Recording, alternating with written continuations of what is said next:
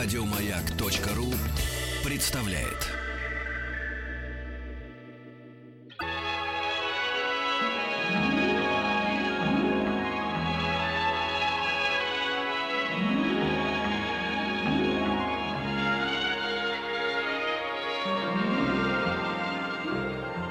Уральские самоцветы.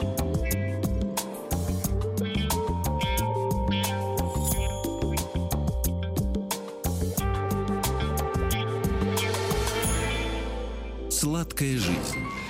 Первые упоминания о лимонаде, как о прохладительном напитке, начинаются с 600-х годов до нашей эры. В те времена в качестве напитков использовали обычные и лимонные щербеты, кефир, молоко, и тогда все напитки были не газированными. В 300-х годах до нашей эры, описывая жизнь и подвиги великого полководца Александра Македонского, историки упоминают о том, что для охлаждения напитков лед ко двору привозили из далеких стран. Лимонный напиток впервые появился во Франции при короле Людовике I. Легенда гласит, что придворный виночерпий, преподнося бокал с благородным вином, перепутал бочонки с вином и соком. Обнаружив по дороге к королевскому столу страшную ошибку, виночерпий добавил в сок минеральную воду и, мысленно прощаясь с белым светом, а, подал новый напиток королю. А, смелый эксперимент подарил э, тем самым королевскому столу напиток, внешне весьма напоминающий легкое игристое вино. Наполнение бокала этим чудесным тонким напитком сопровождалось завораживающим звуком, напоминающим шум морского прибоя или великолепного водопада. Ну, а, по всей вероятности, именно эти факты вдохновили виночерпия на удивленный вопрос короля «Что это?» И он, не задумываясь, ответил «Шорле, ваше величество». Напиток пришелся по вкусу величеству, и с тех пор Шорли или Шарле стали именовать королевским лимонадом. Более известная достоверная версия э, истории лимонада началась во Франции в 17 веке. Лимонад также готовили из воды из лимонного сока, либо лимонной настойки, но уже добавляли сахар. Часто основой для лимонада служили минеральные воды, которые привозили с лечебных источников. Но позволить себе такой вариант лимонного напитка могли только представители аристократии.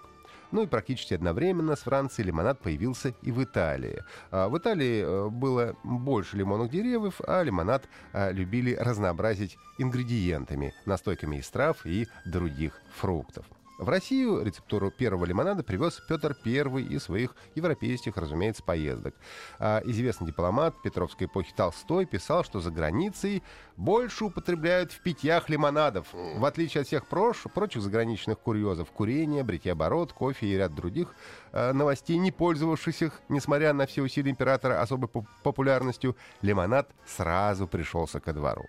Как повелел Петр, на ассамблеях лимонад пить так и поступило русское дворянство. За ним купечество, ну а следом и другие сословия, имевшие возможность приготовить этот недешевый в то время напиток. Уже позже, в 1767 году английскому ученому Джозефу Присли впервые удалось растворить углекислый газ в воде.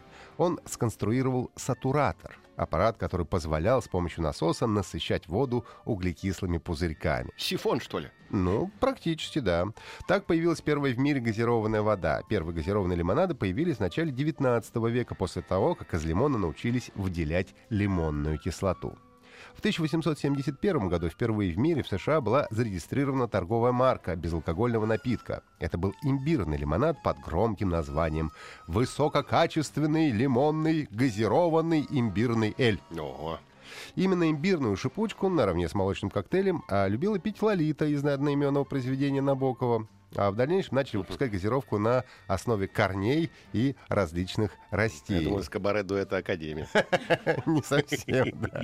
Популярность лимонада была широко запечатлена в русской литературе. Его пил Герман из произведений Пушкина «Пиковая дама» и Арбенин, герой маскарада Лермонтова. Дуня в повести Пушкина «Станционный смотритель» а, подала отцу кружку ею заготовленного лимонада.